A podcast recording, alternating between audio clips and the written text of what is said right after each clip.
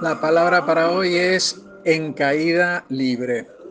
Generalmente los seres humanos queremos movernos dentro de parámetros de seguridad. Queremos tener todo más o menos planeado, que para cada movimiento que hagamos tengamos una respuesta y así, de este modo, sentir que todo depende de nosotros.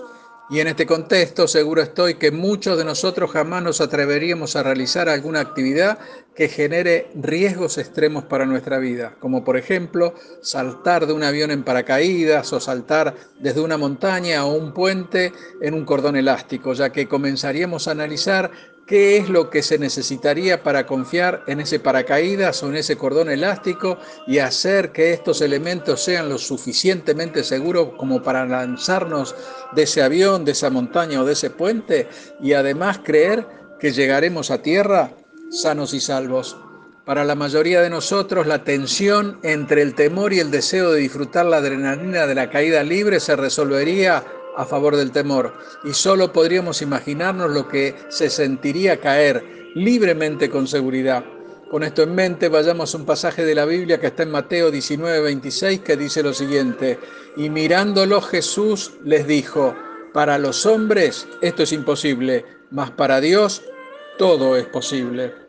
Cuán importantes son estas palabras de Jesús y qué hermosa promesa, que por supuesto todos los cristianos creemos desde lo más profundo del corazón, y es que para Dios no hay nada imposible. Veamos el contexto donde Jesús les dice estas palabras a sus discípulos y es cuando un joven rico se acerca a él y le dice, Maestro, ¿qué debo hacer para heredar el reino de Dios? Y Jesús en su gran amor y misericordia le ofreció el salvoconducto para hallar la salvación, que en el caso de este joven era, vende todo, dalo a los pobres y sígueme. La Biblia dice, el joven se fue triste. Y luego Jesús le dijo a sus discípulos, de cierto os digo que difícilmente entrará un rico en el reino de los cielos. Otra vez os digo que es más fácil pasar un camello por el ojo de una aguja que entrar un rico en el reino de Dios. Y aquí podríamos preguntarnos, pero ¿qué quiso decir Jesús con esto de que un camello podría entrar por el ojo de una aguja? Y ahí vemos a Jesús referenciando cosas naturales y de la realidad para que todo el que lo escuchara lo pudiera entender. Y es así como él se refería que en Jerusalén había una puerta que por seguridad se abría de noche y un mercader podía pasar junto con su camello pero ese mismo camello no podía pasar con sus bultos, los mismos debían quedar fuera de la puerta. Y lo mismo pasaba con el joven rico, él tenía que dejar los bultos fuera y él se negó a dejarlo fuera de la puerta. Observemos el contexto natural y analicemos el pensamiento de los discípulos, ya que ellos asumían que la gente rica tendría la ventaja de entrar en el reino de Dios al fin y al cabo, los ricos podían tener el tiempo y el dinero para dedicarse a estudiar las escrituras y darle a los pobres.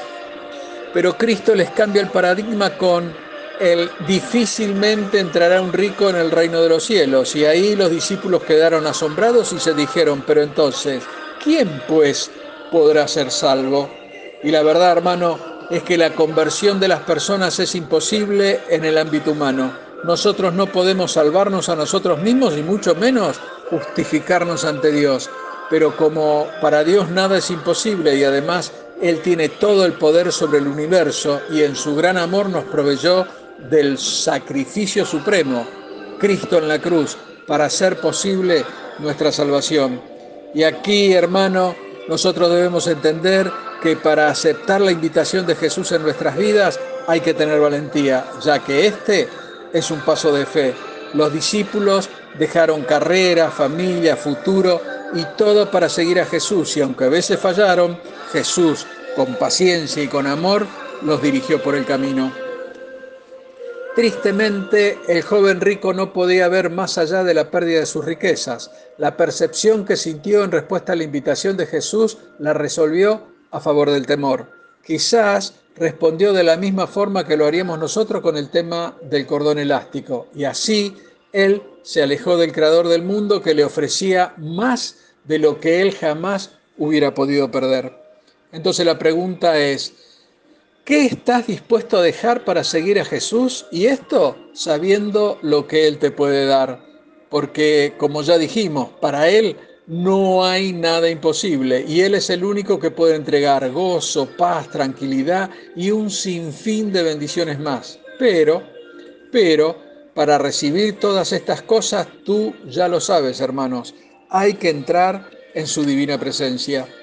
Si el joven rico hubiera dejado todo en las manos de Dios, él hubiera tenido una semilla que cosechar, una vida eterna que disfrutar, pero lamentablemente se fue triste. Y la pregunta vuelve a resonar en nuestra mente, ¿a qué nos está invitando Jesús hoy?